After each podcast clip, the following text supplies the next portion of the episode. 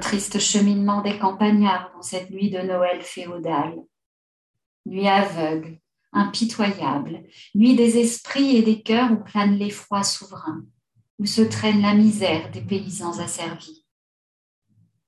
Dans le noir silence de la nature glacée, par les étroits sentiers à la boue les groupes sombres défilent, d'un pas hâtif et sourd qui trébuche parfois, puis se reprend à écraser un sol incertain.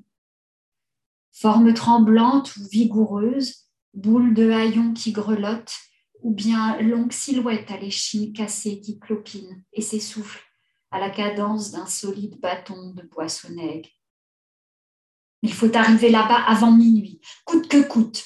Il faut montrer toute la vigilance de son dévouement au Seigneur et Maître, qui a bien voulu vous accorder la grâce de vivre sur ces terres encore ce soir. Ombre noyée dans l'ombre, les paysans cheminés se pressent vers un but qui hante leurs pensées captives, leurs intelligences affaiblies. Vieux et jeunes s'en vont d'un pas soumis, assister servilement à l'office de cette nuit sacrée, où la loi d'amour n'a pas encore pour eux remplacé la loi de crainte. Pour fêter l'avènement du roi des humbles et des gueux, ils vont courber encore un peu plus bas le front devant un être humain plein d'orgueil et de cruauté.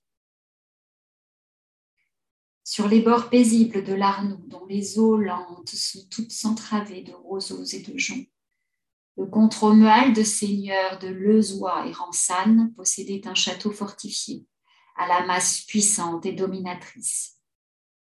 Il venait de Gascogne, où était son habituelle résidence, passait là, chacun de ses Noëls, et déployait devant ses serres de Saintonge toute une dignité humiliée, qui lui semblait le complément méritoire de sa traditionnelle piété.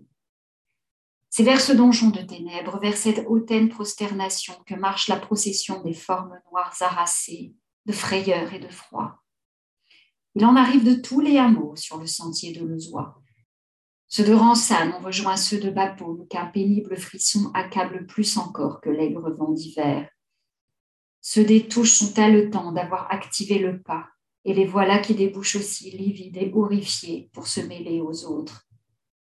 Oh, le cauchemar de cette nuit sans étoiles que les yeux percent trop bien. Ils ont vu ceux des touches. Ils ont vu et reconnu aux fourches patibulaires de Malmort le pendu qui se balançait en les regardant passer. C'est donc vrai ce qu'on dit. Ils ont osé. Ils ont osé accomplir cet acte pour célébrer la venue dans ces terres du Seigneur, du Seigneur Romuald de Gascogne? S'ils l'ont fait, ses procureurs et collecteurs N'est-ce pas plutôt afin de lui prouver la sévérité qu'il déploie pour maintenir la contrainte seigneuriale chez les manants? Pour obéir et faire obéir, ils ont châtié, et le comte, satisfait du service rendu, les conservera dans leurs fonctions. La fête de Noël met une trêve au combat qui se livre autour du château isolé, elle impose aussi un répit à la cruauté du maître. Mais hélas, la victime est trop proche et le châtiment trop criminel pour que les pensées s'en détachent si vite, même par une promesse divine qui pénètre difficilement jusqu'à ses cœurs fermés.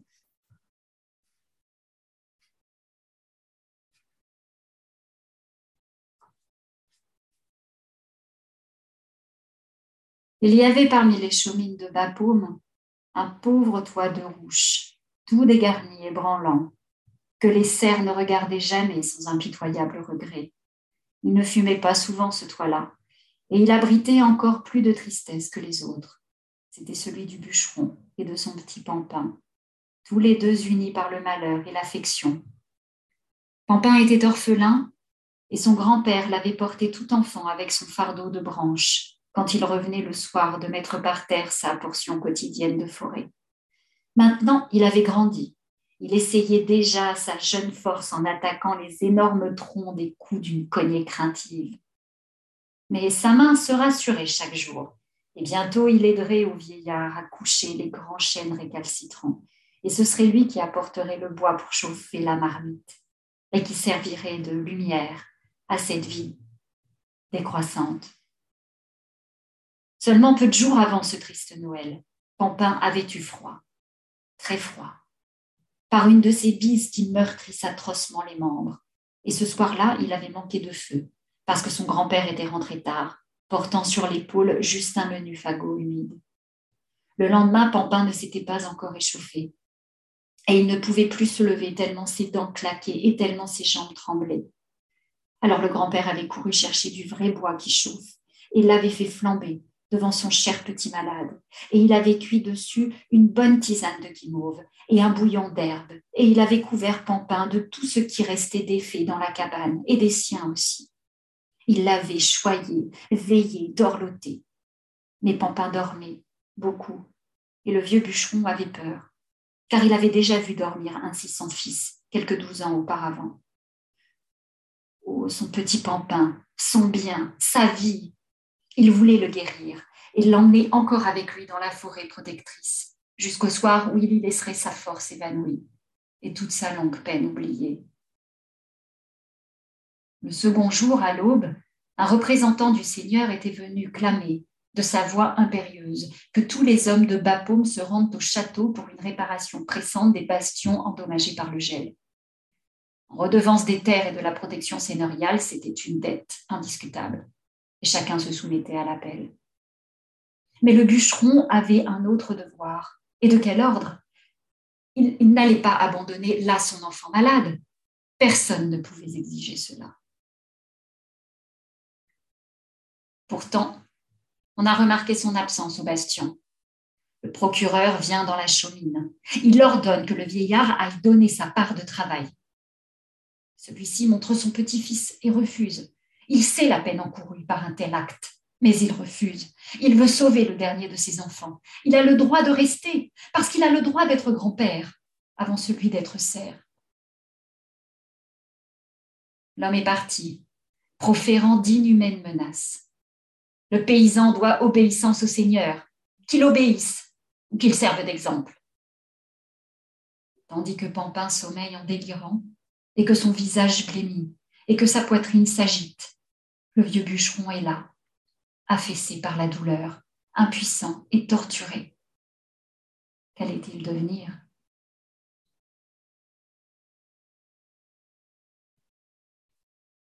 Maintenant, dans la nuit de Noël, l'enfant est seul, mais apaisé sur son grabat de fougère. Ses traits avaient trouvé leur quiétude et son souffle était doux et son sommeil profond. Dans l'âtre, Quelques cendres refroidies s'écroulaient mollement autour du pot de terre abandonné. Les braises étaient depuis longtemps consumées. Elles avaient eu mission de réchauffer le bouillon de Pampin. La cabane était morte et l'enfant dormait. Au coup de minuit, le beffroi du château a gaiement claironné la naissance de l'enfant Dieu. Paysan à genoux, le Créateur fait homme. Il naît dans une crèche et veut que ses amis l'y viennent adorer. À vous, berger, à vous, troupeau, un nouveau-né sourit et veut vous secourir. Et le chant s'en va clair sur les ailes de l'espoir, porter son appel aux chaumières endormies. Là-bas, dans la chapelle seigneuriale, le contre de qui a mis sa plus reluisante cotte de maille et son épée des grands combats est incliné devant l'autel où officie son chapelain. Sa tête à la crinière mi-longue retient une orgueilleuse expression que semble peu modifier le souvenir dont ces neuf siècles ont gardé la mémoire reconnaissante. Derrière lui, agenouillés par terre, les cerfs, les vilains, prient et supplient le ciel de toute leur foi de primitifs, comme si le bienfait de cette nuit se refusait à les atteindre. Les ténèbres sont épaisses et le froid cruel. Cet enfant Jésus tout petit que peut-il pour eux? Dans l'âtre de Pampin, une lueur brille qui illumine le pauvre logis glacé. Le malade a respiré fortement et, son bras écarte la couverture. Grand-père, mon grand-père, je suis guéri. Viens, je veux t'embrasser. Mais le silence répond seul, et le vent qui fait un ouh méchant autour de la cabane en deuil. Grand-père, grand-père, c'est Noël et je suis guéri.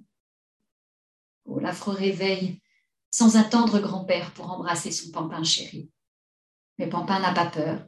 Il voit très clair autour de lui et reconnaît ses loques pendues aux parois. Et dans la cendre, le pot qui ne chauffe plus. Il s'habille, il sort. Grand-père, grand-père, où es-tu? Je veux te voir. Alors, sur la noire muraille du firmament qui semble enserrer l'orphelin et le rendre prisonnier de cette nuit sans clémence, une étoile a piqué son feu et marche et rejoint l'enfant ébloui. Dans ce lumineux sillage, il avance comme soulevé de terre. L'étoile s'est mise en chemin et Pampin la suit, parce qu'elle est belle et chaude et qu'elle va lui montrer son grand-père, bien sûr.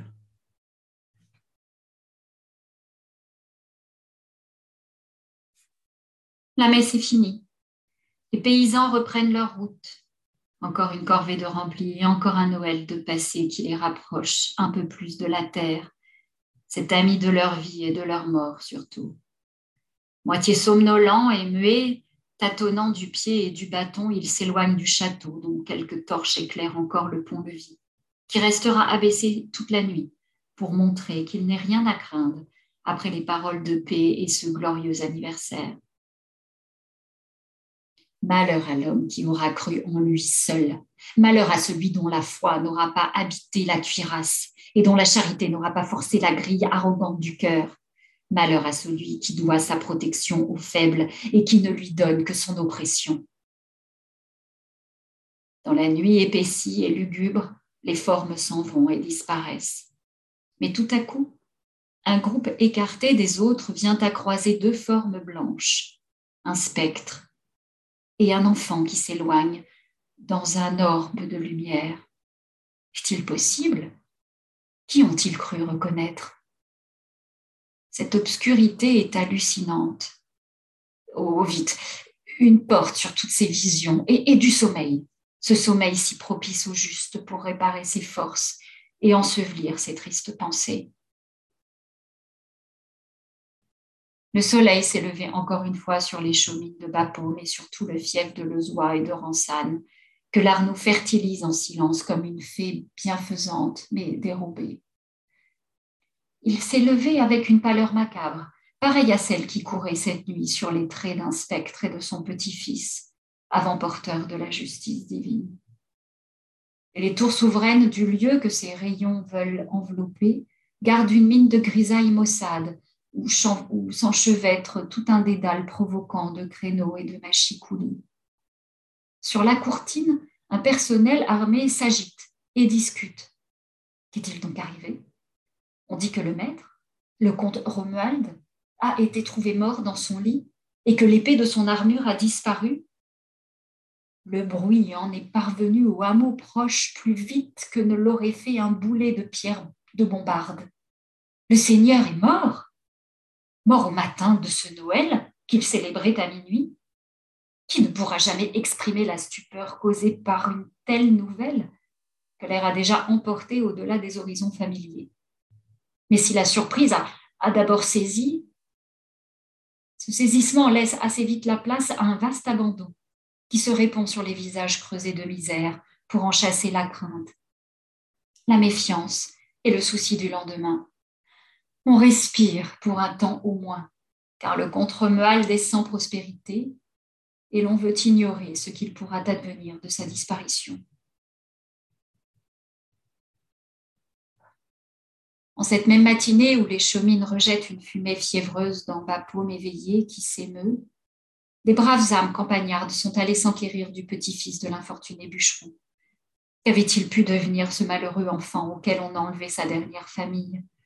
Oh, le triste réveil de Pampin solitaire et agonisant. Et qui sait s'il n'était pas mort Mais la porte entr'ouverte, elles avaient découvert une cabane déserte et silencieuse, et elles s'étaient retirées vaguement terrifiées, pressentant quelque suprême intervention ou quelques événements fantastiques. Non loin des fossés de Lezois, il y avait une minuscule fontaine dont le jaillissement clairé habitait un trou de rocher. C'était une petite grotte fraîche et accueillante, où les enfants jouaient parfois, où se désaltéraient des oiseaux, où la jeunesse puisait dans le creux de sa main, quand l'été brûlait trop fort sur la terre qu'il faut défricher. Dans un rayon de soleil, la source jasait avec ses cailloux, tout en captant le babillage de l'insouciance pour aller redire sous terre par le noir corridor où s'engageait sa course, pour le perdre là, ou bien le répéter en chantant sous un autre coin de ciel des lointaines régions de France. Dans l'entrée de la grotte, on a trouvé ce matin-là une épée, et l'on a reconnu celle qui pendait aux côtés du Seigneur de la messe de minuit. On a trouvé aussi la misérable défroque de Pampin, que léchait un clapotis d'eau limpide et caressant. Mais Pampin n'est pas revenu. Et toujours la source coule et gémit dans son mystérieux nid de rocher, et les siècles ont coulé avec elle sans emporter le souvenir de l'enfant au spectre, du malheureux orphelin de Bapaume, dont la faible main avait sans doute accompli la justice divine avant de l'aller goûter dans l'au-delà. La grotte ici en témoigne devant le temps, et son eau frémissante a, dit-on, conservé la trace de cette nuit tragique dont elle avait rincé larmes, puisqu'elle rougit depuis. À chaque fois que s'envole au-dessus de la campagne morte le chant nocturne des cloches de Noël. Bapaume, un moulin sur une butte, un moulin qui pleure ses ailes défuntes avec des larmes de lierre que chaque saison fait glisser un peu plus bas sous un débonnaire bonnet de nuit, semblable à celui du meunier absent, mon sympathique ancêtre. Bapaume, une ferme qui vit encore, un four et un moulin qui sont morts. Plus de chaumines, plus de bûcherons, seulement leur miroir séculaire et discret, l'arme qui se tait mais qui passe, saluer les peupliers plaintifs. Il arrive ainsi de Lezois où elle s'est faite toute menue et plus silencieuse encore pour ne pas éveiller certaines fureurs apaisées, certaines vieilles, si vieilles passions.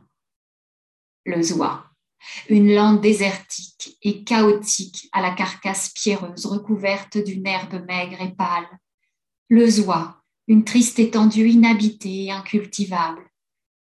Mais du château de Romuald, nul vestige, nulle ombre, et sur ces groix de Sechbé, ainsi que les appellent par dérision les habitants, un seul étroit espace offre son hospitalité fraîche et reposante, un seul refuge atteint le solitaire égaré ou le rêveur fatigué de soleil.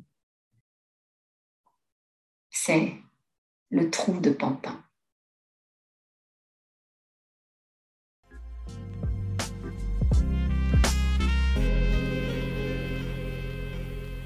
Bonjour, je suis Aude Apio et par ce podcast, je vous fais découvrir Saint-Onge que j'aime. Un recueil de notes et de nouvelles écrit par ma grand-tante Madeleine Bernardin. Sur chacun des lieux, vous trouverez un flashcode qui vous permettra d'accéder facilement à l'épisode correspondant. Et sur le site Saint-Onge que j'aime, vous trouverez une carte référençant les différents points à visiter au fur et à mesure de la sortie des épisodes. Bonne écoute et bonne découverte de la Saint-Onge et de Saint-Onge que j'aime de Madeleine Bernardin.